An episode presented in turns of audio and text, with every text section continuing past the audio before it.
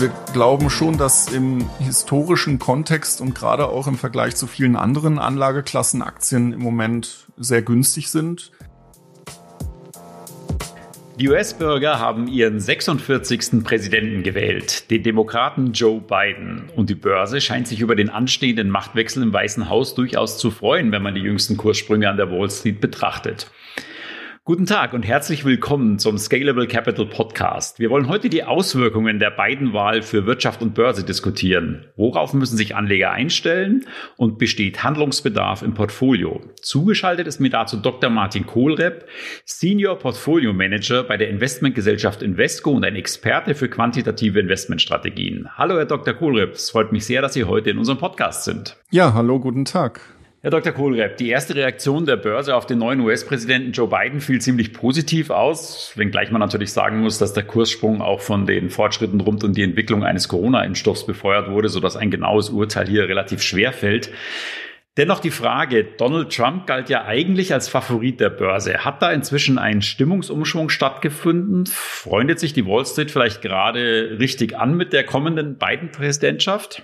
Ja, es sieht so aus. Ähm, ich denke, dass ein entscheidender Punkt ist, dass wir ja ein unentschlossene, eine unentschlossene Regierung oder eine, eine nicht klare Regierungskonstellation haben, die dafür sorgt, dass ähm, der Senat ja wahrscheinlich weiterhin republikanisch geprägt ist und daher der Handlungsspielraum für den neuen Präsidenten nach jetziger Lage relativ begrenzt ist, so dass die Anleger davon ausgehen, dass sich vermutlich gar nicht so viel ändern wird in der neuen Regierungskonstellation.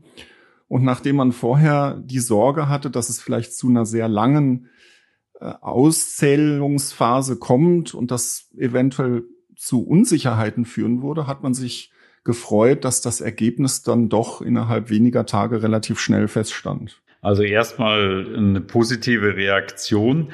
Nun äh, gibt es ja verschiedene Punkte, die bei Bidens kommenden Plänen von der Börse kritisch gesehen wurden. Und ein, ein solcher Punkt sind Bidens Pläne, was die Steuern anbelangt.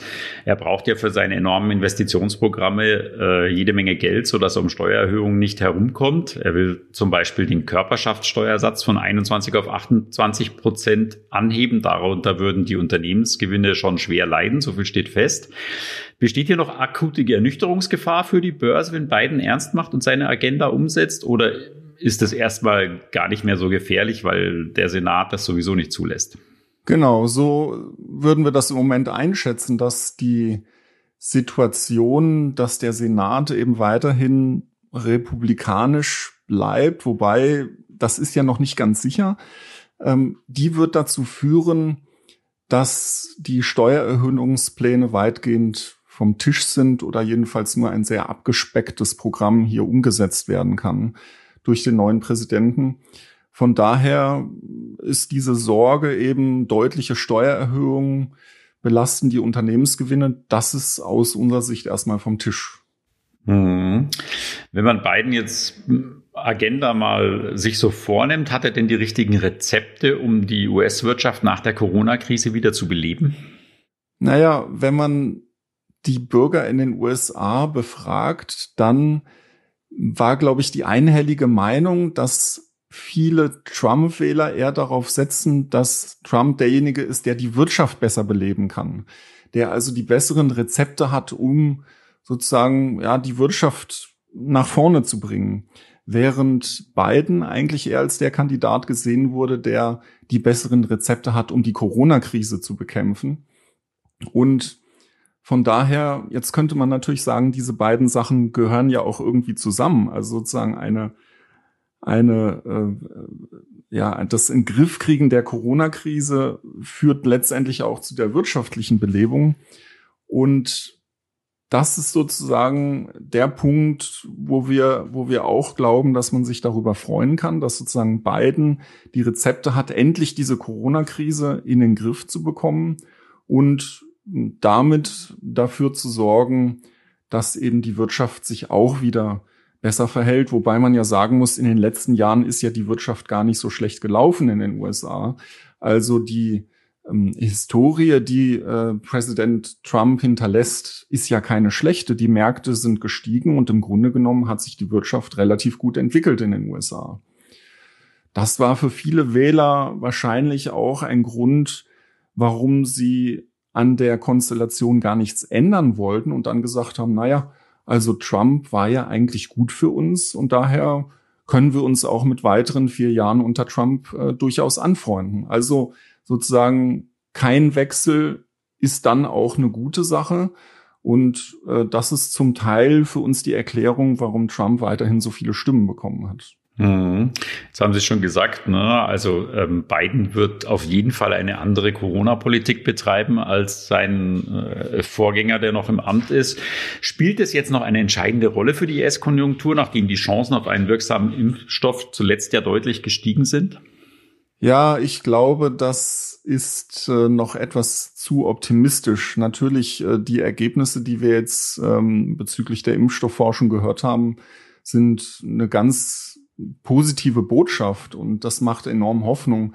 Aber dieser Prozess wird ja noch eine Weile dauern. Also äh, bis man tatsächlich äh, das, das Medikament oder den Impfstoff auf den Markt bringen kann äh, und bis dann ein signifikanter Teil der Bevölkerung geimpft ist. Äh, ich glaube, da wird noch eine ganze Zeit vergehen. Also die nächsten Monate werden uns die Corona-Maßnahmen weiterhin begleiten. Und äh, selbst, also trotz Impfstoff, wenn man das auf die leichte Schulter nimmt, glaube ich, ähm, äh, wird es wird es weiterhin möglicherweise sehr viel Schaden anrichten und und daher ja, also wir sind da noch nicht überm Berg, äh, trotz der positiven Impfstoffnachricht. Das heißt ja generell, dass republikanische Präsidenten für die Börse besser seien als demokratische. Sie sind ja ein Verfechter der quantitativen Analyse. Ist die Behauptung aus historischer Sicht überhaupt haltbar, Ihrer Meinung nach?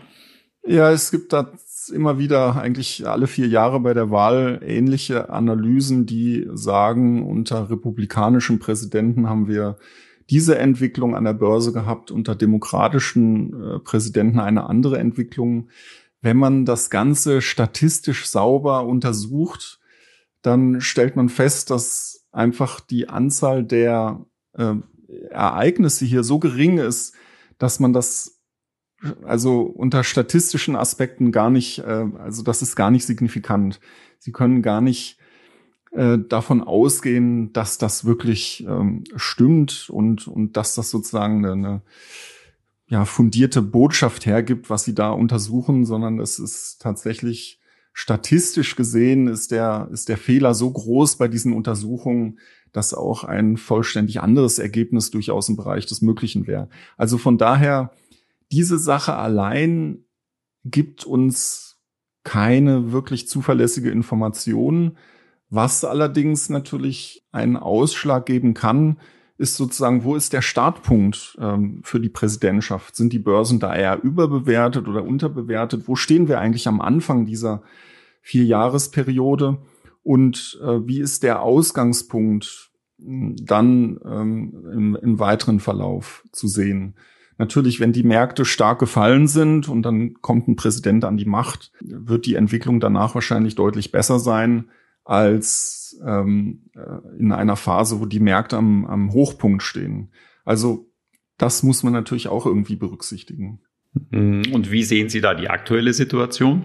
Naja, wir glauben schon, dass im historischen Kontext und gerade auch im Vergleich zu vielen anderen Anlageklassen Aktien im Moment sehr günstig sind und natürlich auch sozusagen durch den durch die Corona-Krise beeinflusst, negativ beeinflusst, haben wir jetzt einen guten, ja, ich will nicht sagen Einstiegszeitpunkt, aber einen, einen guten Punkt, der uns ja positiv stimmt, dass in den nächsten Jahren auch die Aktienmärkte weiter steigen können. Das hängt damit zusammen, dass die Zinsen aus unserer Sicht weiterhin sehr niedrig bleiben dass Inflation kaum zu sehen ist. Also wir gehen nicht davon aus, dass es höhere Inflation gibt und dass letztendlich auch unter einem Präsident Biden, so wie es im Moment aussieht, nach aktueller Lage, die Möglichkeiten hier zum Beispiel Steuern zu erhöhen relativ begrenzt sind. Wie gesagt, das könnte sich ja auch noch ändern, weil letztendlich die zwei Sitze, um die es geht im Senat. Ähm, da gibt es ja eine Stichwahl am 5. Januar und da könnte sich das Bild nochmal ändern. Also theoretisch wäre es möglich, dass auch äh, die Demokraten diese zwei Sitze noch gewinnen und dann hätten wir eine, eine Pattsituation 50-50, wo dann letztendlich der Vizepräsident, ähm, also Kamala Harris, entscheiden, also die entscheidende Stimme hätte. Das heißt, es könnte tatsächlich passieren, dass der äh, Senat auch noch äh, demokratisch wird nach dieser Stichwahl. Das würde dann eventuell das Bild wieder etwas ändern. Und, und dann könnte natürlich der neue Präsident ähm, sehr viel mehr durchregieren als äh, in einem äh, Senat, der republikanisch geprägt ist. Mhm, das ist die Stichwahl in Georgia, die Sie da ansprechen. Ähm, wie würde denn die Börse darauf reagieren, wenn es tatsächlich doch noch zu einem demokratischen Senat kommen würde? Ja, das ist natürlich die interessante Frage. Die, also da würden sich ja dann diese negativen Befürchtungen quasi bewahrheiten. Und das würde dann tatsächlich dazu führen, ja, äh, Biden als Präsident kann durchregieren mit den Demokraten. Steuererhöhungen werden wesentlich wahrscheinlicher und äh, auch noch andere Projekte, äh, die er umsetzen möchte, werden auch wahrscheinlicher. Ob das jetzt wirklich so negativ für die Börse ist, ich denke, das würde für erstmal für Unsicherheit sorgen. Aber man muss ja auch sehen, es gibt ja da einige Projekte, die auch durchaus ja positive Impulse liefern würden, zum Beispiel stärkere Investitionen in die Infrastruktur oder ähm, ein, äh, eine Bewegung hin zu mehr Nachhaltigkeit, also Umweltthemen äh, würden stärker in den Vordergrund drücken, äh, rücken und das, äh, davon gehen wir aus, das würde natürlich auch positive Impulse liefern für die Wirtschaft und letztendlich auch für die Börse. Jetzt gibt es ja auch den Spruch, politische Börsen haben kurze Beine. Also unterm Strich gesagt, sollten Anleger sich vielleicht gar nicht so viel Gedanken machen um die Auswirkungen der Wahl oder sehen sie wirklich akuten Handlungsbedarf im Portfolio zurzeit? Ja, das, Sie sprechen es an, das ist genau das Richtige. Also ich, also dieser Spruch ist aus meiner Sicht absolut zutreffend und richtig. Sie können diese Phasen nutzen, um Ihr Portfolio vielleicht etwas anzupassen, wenn Sie günstige Einstiegsgelegenheiten finden. Aber an der grundsätzlichen Ausrichtung, die man gegenüber Aktien oder anderen Anlagen hat, ähm, würde ich jetzt nicht viel ändern. Der Grund ist, dass einfach andere Elemente, die das Ganze überlagern, viel, viel wichtiger sind. Und das ist eigentlich die gesamtwirtschaftliche Lage die Zinsentwicklung, die Inflationsentwicklung, aber auch, was passiert in den Unternehmen selber, wie ist die Gewinnentwicklung. Und da sicher könnte natürlich dieser steuerliche Aspekt negativen Einfluss haben, aber auch hier äh, glaube ich nicht, dass das allzu massiv sich auf die äh, Gewinnentwicklung auswirkt. Also von daher würde ich immer sagen, der Spruch trifft zu, politische Börsen haben kurze Beine. Mhm. Was ja immer wieder genannt wird, ist, ähm, dass bestimmte Branchen profitieren können oder auch vielleicht äh, leiden unter der neuen Präsidentschaft. Biden will ja zum Beispiel den Klimaschutz äh, wieder vorantreiben.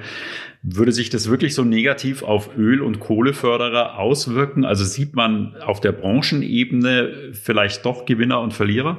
Naja, man hat es ja gesehen in den letzten Jahren, wenn man sich anschaut, die Aktienkursentwicklung von Ölunternehmen das sieht ja nicht besonders gut aus. Ähm, und es gibt aber auch andere Branchen, die jetzt nicht so gut abgeschnitten haben, zum Beispiel Finanzunternehmen, vor allem hier Banken, die durch eine sehr starke Regulierung in den letzten Jahren in enorme Schwierigkeiten gekommen sind. Ähm, aber dieser Trend würde natürlich bei den Ölunternehmen weitergehen. Und das ist für diese Branchen natürlich ein Risiko. Auf der anderen Seite muss man sagen, es gibt natürlich die Alternativen, also Unternehmen, die diese Umwelttechnologie zum Beispiel herstellen, die ähm, nachhaltige Projekte fördern und diese würden natürlich deutlich profitieren. Haben Sie in den Invesco-Portfolios denn konkret auf das Wahlergebnis reagiert? Nein, äh, das ist für uns letztendlich kein Kriterium, wo wir sagen, wir müssen jetzt hier umschichten. Wir nutzen natürlich Bewertungsschwankungen aus, um das Portfolio anzupassen. Also wenn Aktien jetzt besonders abgestraft werden oder andere Werte sich extrem gut entwickeln, dann wäre das ein, eine Möglichkeit, ähm, eben hier äh, ja, Anpassungen vorzunehmen, die sehr gut gelaufenen Aktien etwas zu reduzieren und die Aktien, die nicht so gut gelaufen waren, etwas aufzustocken. Aber in der grundsätzlichen Ausrichtung haben wir nichts geändert in dieser Zeit. Gerade in Europa ähm, ruft Biden ja große Hoffnungen hervor. Ist dann Bidens Wahlsieg eigentlich auch eine gute Nachricht für europäische Aktien? Der Handelsstreit zwischen Europa und den USA wird unter Biden vermutlich nicht verschwinden, aber doch erheblich abebben, oder? Ja, ich glaube, auch da dürfen wir nicht zu optimistisch sein, weil die, also der Handelsstreit wird sicher entschärft werden. Aber es ist dennoch so, dass es in den USA eine gewisse Skeptis, Skepsis gegenüber China gibt. Und also es ist nicht davon auszugehen, dass jetzt zwischen den USA und China auf einmal alle Probleme von heute auf morgen völlig verschwinden, sondern natürlich wird Biden eher die Hand ausstrecken und versuchen, die ähm, Situation zu verbessern. Aber ich glaube, die Bevölkerung in den USA wird auch erwarten, dass man dafür eine gewisse Gegenleistung bekommt. Ansonsten wird sich das politisch nur schwer durchsetzen lassen. Und von daher ähm, ja, wird man sehen, wie die Entwicklung da weitergeht, was die Chinesen im Gegenzug anbieten können. Für Europa, äh, glaube ich, ist eine Sache, wovon wir profitieren, sicherlich, dass Europa im Bereich Umwelttechnologie, Nachhaltigkeit deutlich gegenüber anderen Regionen voraus ist. Das heißt, wenn dieser Trend nach neuen Technologien in diesem Bereich zunimmt und also die Nachfrage danach zunimmt, dann werden wir sicher auch vor allem europäische Unternehmen sehen, die davon profitieren. Bedeutet das, dass die Weltwirtschaft jetzt erst recht vielleicht in zwei große Blöcke zerfällt, also den, den westlichen Block, in dem sich die USA und Europa wieder stärker annähern, und den chinesischen Block und es sozusagen zwei Lager gibt und die Globalisierung weiter zurückgedreht wird? Ist das so ein Szenario, das Sie vor Augen haben? Ja, das glaube ich eigentlich nicht. Ich glaube schon, dass ähm, mit dem neuen Präsidenten die also diese Entglobalisierung eher wieder geringer wird und dass wir eher wieder in Richtung eine stärkere Zusammenarbeit und, und stärkere Globalisierung gehen.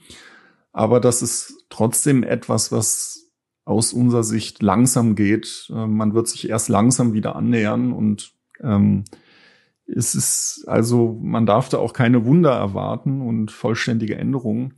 Für uns Europäer, glaube ich, wir versuchen ja so ein bisschen das Beste von beiden Seiten zu bekommen, also ein gutes Verhältnis äh, zu den USA zu haben und natürlich auch zu China, weil es für uns ein sehr wichtiger Handelspartner ist.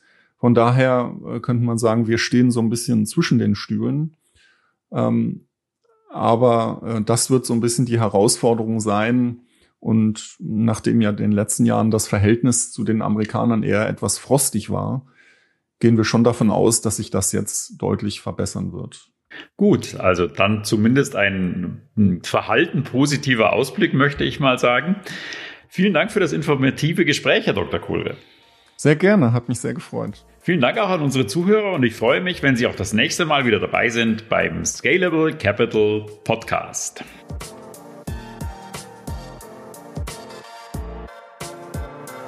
Scalable Capital Vermögensverwaltung GmbH erbringt keine Anlage-, Rechts- und/oder Steuerberatung.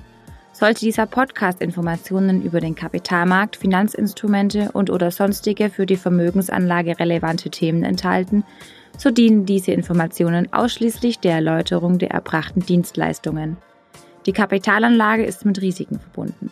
Bitte beachten Sie hierzu die Hinweise auf unserer Internetseite.